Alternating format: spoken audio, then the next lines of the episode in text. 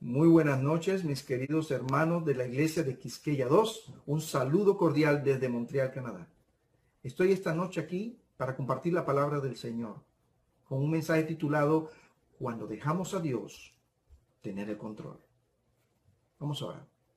Amado Padre, en esta noche te damos gracias por las bendiciones recibidas, por la protección, y también por la bendita esperanza que ya está asegurada para cada uno de nosotros, vida eterna en Cristo Jesús.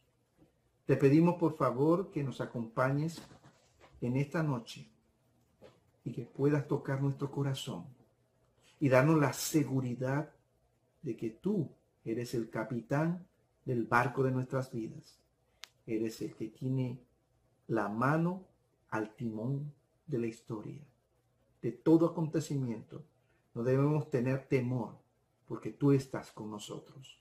Eres nuestro pastor y nada nos faltará. En el nombre de Jesús te lo pedimos y te lo agradecemos. Amén. amén. Bien, queridos, este, nuestro tema está basado en el libro de Daniel, el capítulo 2, versículo 20 al 21. Quiero leer con ustedes, de la versión Reina Valera de 60, lo siguiente. Y Daniel habló y dijo, bendito sea el nombre de Dios de siglos en siglos, porque suyos son el poder y la sabiduría. Él muda los tiempos y las edades, quita reyes y pone reyes, da la sabiduría a los sabios y la ciencia a los entendidos. Él revela lo profundo y lo escondido, conoce lo que está en tinieblas y con él mora la luz. Recuerdo que en el año 1996 a mí me asignaron a mi tercer distrito. Y en ese distrito tenía como 11 congregaciones. Y una de ellas, recuerdo bien que cuando llegué sentí que los hermanos estaban desanimados. Les, faltó, les estaba faltando fe. Ellos prácticamente tenían muchos conflictos internos. Durante muchos años la obra misionera en ese lugar estaba muerta. Ahí no bautizaban almas. Ellos tenían la excusa de que, que el terreno era duro, que la gente rechazaba el Evangelio, que los que eran de otras religiones les cerraban las puertas. Por eso ellos dejaron de hacer la obra misionera. Ellos se mostraban incrédulos para salir y tocar puertas. Mucho menos tenían el interés de apoyar las campañas evangelísticas que estábamos, planeando para ese año. Recuerdo bien que el tesorero y el primer anciano de la iglesia, que debían ser el apoyo del ministro para cumplir la misión, me dijeron ellos que lo habían intentado todo, que la congregación había salido muchas veces hacia ese lugar o un barrio donde querían conquistarlo para Cristo y habían invitado grandes evangelistas y que la ganancia de almas había sido totalmente infértil año tras año. Que me olvidara de levantar una nueva congregación si no quería salir chasqueado, desanimado y totalmente, eh, prácticamente echado de ese lugar. ¿Saben una cosa? En ese momento el Señor me inspiró.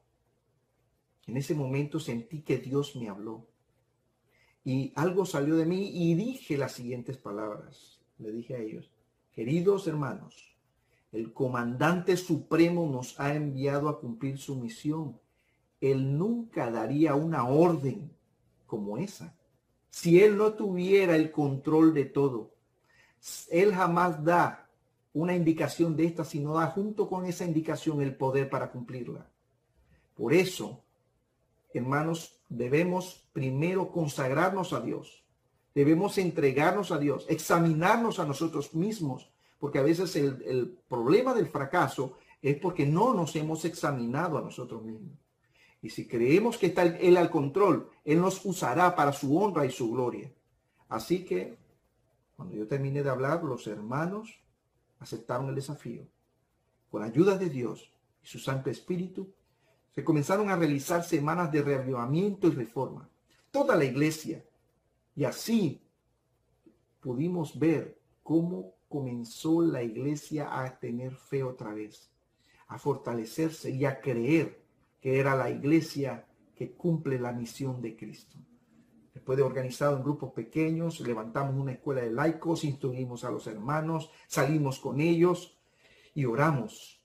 Y hermanos queridos, todo trabajo hecho en el nombre del Señor da frutos. Ese año terminamos en de bautizar 25 preciosas almas y levantamos un nuevo grupo adventista en ese barrio. Hoy día, en ese barrio, existe una iglesia adventista organizada con una escuela primaria dando testimonio en ese lugar. Hermanos, todo esto aconteció simplemente porque dejamos a Dios tener el control. Por eso esta noche yo deseo compartir contigo estos ejemplos maravillosos, especialmente cuando Dios tiene el control de acuerdo a la fe de un hombre llamado Daniel, que elevó la siguiente oración. En el libro de Daniel capítulo 2, el versículo 20 al 22. Esta vez lo voy a leer de una versión que se llama Nueva Versión Viviente. Esta versión, Nueva Traducción Viviente, perdón. Dice de la siguiente manera y dijo, alabado sea el nombre de Dios por siempre y para siempre. Qué interesante. Noten cómo comienza Daniel. Daniel, ¿en qué situación se encontraba? Vamos a hacer memoria, vamos a hacer un poquito de historia. Habían sido llevados cautivos de, de Jerusalén a Babilonia. En ese momento, Daniel y los tres hebreos que lo acompañaban habían perdido todo eran, eran, eran cautivos de Babilonia.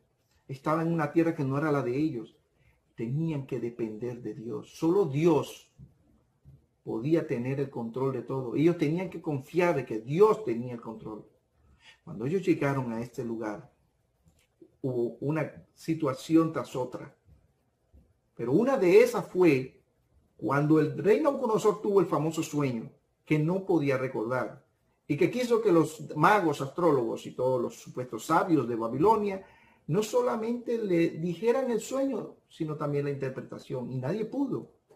Y como todo tirano, autoritario, autoritario, se enojó descontroladamente, sin pensar, porque así es aquel que no es gobernado por el Espíritu Santo.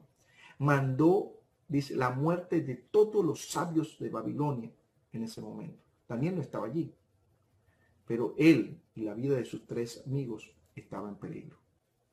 Daniel reaccionó de manera apropiada ofreciendo alabanza a Dios, reconociendo que Él tiene toda la sabiduría, porque Dios conoce siempre el fin desde el principio. Y todo el poder, todo lo que Dios se determina a hacer, lo hace. Daniel comienza y termina su oración de, alabando a Dios hablando de su sabiduría y de su poder. ¿Cuántos de nosotros hacemos eso cuando estamos en problemas? La evidencia de ese poder es el control que Dios tiene sobre los acontecimientos.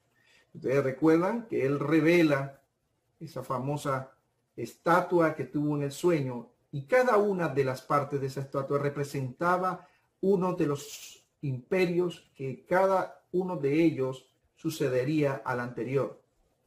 Y se cumplió al pie de la letra. Porque Dios es el que controla el curso de los sucesos del mundo. Él muda los tiempos y las edades. Y sobre el destino de las naciones quita reyes y pone reyes. Nabucodonosor estaba en el trono porque Dios así lo había dispuesto. Y porque esto quería el Señor utilizarlo para llevar a cabo sus propósitos otra vez, nosotros vemos a Dios aquí y ningún ser humano dándole la gloria, solamente hombres como Daniel y los tres hebreos. Otra muestra de su sabiduría son que imparte su sabiduría a los sabios. Él es el que le da la sabiduría a los demás. Él es el que le dio sabiduría a Daniel qué hacer y cómo responder. Y que revela lo profundo y lo escondido a los hombres. Además, la luz mora con Jesús. mora en él, en el sentido de que todas las cosas son claras para él. Aunque la gente esté rodeada de tinieblas y confusión, Dios conoce el futuro y puede darlo a conocer a quien él quiere. Fue él y no Daniel quien reveló el sueño y su interpretación. Ahora, yo quiero que te recuerdes personajes en, la historia, especialmente de la Reforma, que en vez de quejarse con Dios, de llorar y de clamar en el momento de su muerte, hicieron lo que Daniel hizo. Por ejemplo, Juan Hus, Jerónimo, frente a su final en la hoguera, al borde de la muerte, ellos en ese momento alabaron a Dios con himnos mientras que eran consumidos por las llamas y los testigos decían que no le escucharon exclamar ningún grito de dolor. Es así aquel que deja que Dios tenga el control. Porque al igual que Esteban, ya ellos estaban viendo el cielo abierto por la fe y recordando la bendita promesa de la resurrección de los muertos, especialmente de los santos. El Señor ya tiene preparada la corona de victoria para todos aquellos que confían en Él y que dejan que Dios tome el control de sus vidas. Otra cosa que deseo compartir con ustedes es que dejar a Dios tener el control se demuestra mucho antes de comenzar a disfrutar las bendiciones que Él nos tiene preparadas. Mira lo que dice el versículo 23. Él dice, te agradezco y te alabo, Dios de mis, mis antepasados, porque me has dado sabiduría y fortaleza. Noten, Dios todavía no lo había librado de la muerte de la, del decreto que había dado Nabucodonosor, ni a él ni a nadie. Sin embargo, ya él estaba agradeciendo y dando a Dios toda la alabanza. Y es así que debemos hacer. Todo aquel que deja a Dios tener el control de sus vidas, siempre, ya antes de gozar de los resultados de las bendiciones, ya está dándole gracias al Señor, como si ya lo hubiera recibido por fe. La oración de alabanza de Daniel termina con acción de gracias. Gracias a Dios por habernos revelado el sueño. ¿Cuántos de nosotros damos gracias a Dios cuando estamos orando por una madre que está enferma? O por un hijo que está al borde de la muerte. O por un negocio que nos va al borde de la quiebra. Algunos en, este, en esta crisis del COVID-19 que le han mandado cerrar sus negocios de los cuales dependían cada día a día para sustento diario. ¿Cuántos estarán dándole gracias a Dios porque el Señor les va a sustentar y les va a dar para poder seguir adelante? He aquí Daniel, un judío cautivo, sereno, dueño de sí mismo, en presencia del monarca más poderoso del mundo.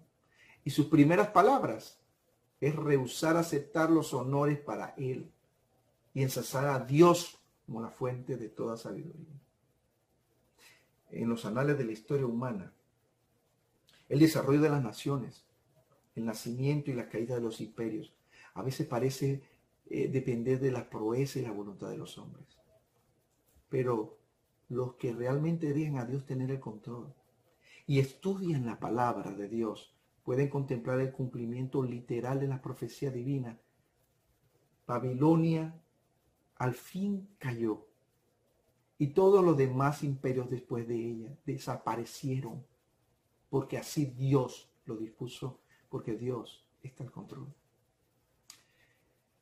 En el libro Profetas y Reyes, en la página 363, nos dice o nos comenta lo siguiente.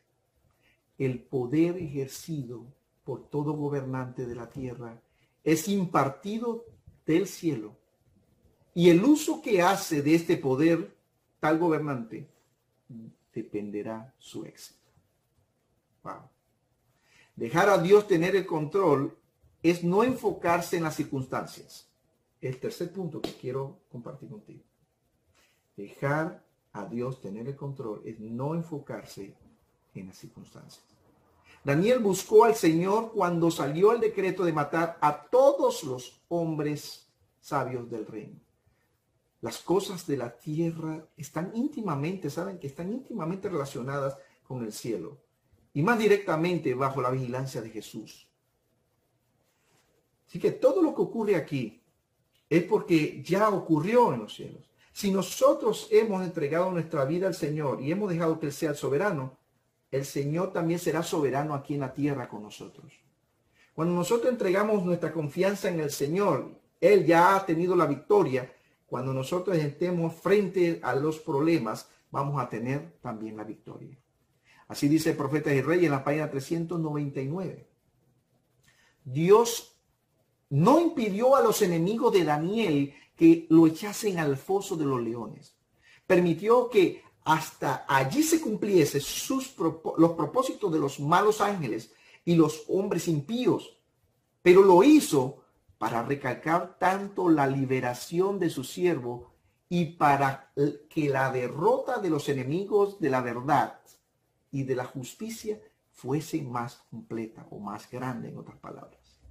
Hermanos queridos, cuando nosotros estamos en situaciones difíciles o estamos por perder un ser querido, nuestra familia está resquebrajada, nuestra salud ya tiene un día de finalización, o sea, estamos sentenciados a muerte, o no sabemos qué hacer cuando estamos a punto de ser despedidos de nuestros trabajos por causa de nuestra fe hermanos míos, no tengan temor, sigan adelante, porque Dios deja que ellos, los, las huestes de maldad, hagan todo esto para que al final aquellos que confían que Dios tiene el control, su fracaso sea tan grande y pueda así glorificarse el nombre de Dios en nuestras vidas. Vidas triunfadoras, vidas que no tienen temor de poner a Dios en primer lugar, que no, no, tienen temor ante la muerte, que no se venden ni se compran. Son fieles a Cristo, aunque los cielos se desplomen. Queridos, Dios, queridos míos, eso ocurre cuando nosotros nos unimos con Dios. libro Patriarcas y Profetas en la página 544 dice esta declaración poderosa. El secreto del éxito estriba en la unión del poder divino con el esfuerzo humano. Poder divino, esfuerzo humano. Los que logran los mayores resultados son los que confían más implícitamente en el brazo del Todopoderoso. Por eso esta noche yo te quiero invitar a que confíes en el brazo del Todopoderoso la verdadera fe no se enfoca en las circunstancias que nos rodean, sino que se enfocan en las promesas que Jesús nos ha dado. No estamos dejando a Dios tener el control. No podemos seguir dudando del poder y de, de la sabiduría de Jesús. Debemos ser como los tres hebreos. La verdadera fe se enfoca en la promesa dada por Dios y todo aquel que tiene esa relación de calidad con Cristo, la verdadera fe, ya está saboreando las bendiciones de la salvación y la vida eterna antes de que ya lleguen. Y por eso da gracias al Señor. Dios tiene reservada para nosotros una corona de victoria. El versículo 22 de Daniel dice, Él revela lo profundo y lo escondido conoce lo que está en tinieblas y con él mora la luz. El final feliz ya está escrito, hermanos. ¿Por qué tenemos que preocuparnos? Ya lo que pertenece a nosotros está en escrito y en el último libro de la Biblia, el libro de Apocalipsis, dice que vamos a, vamos a salir vencedores.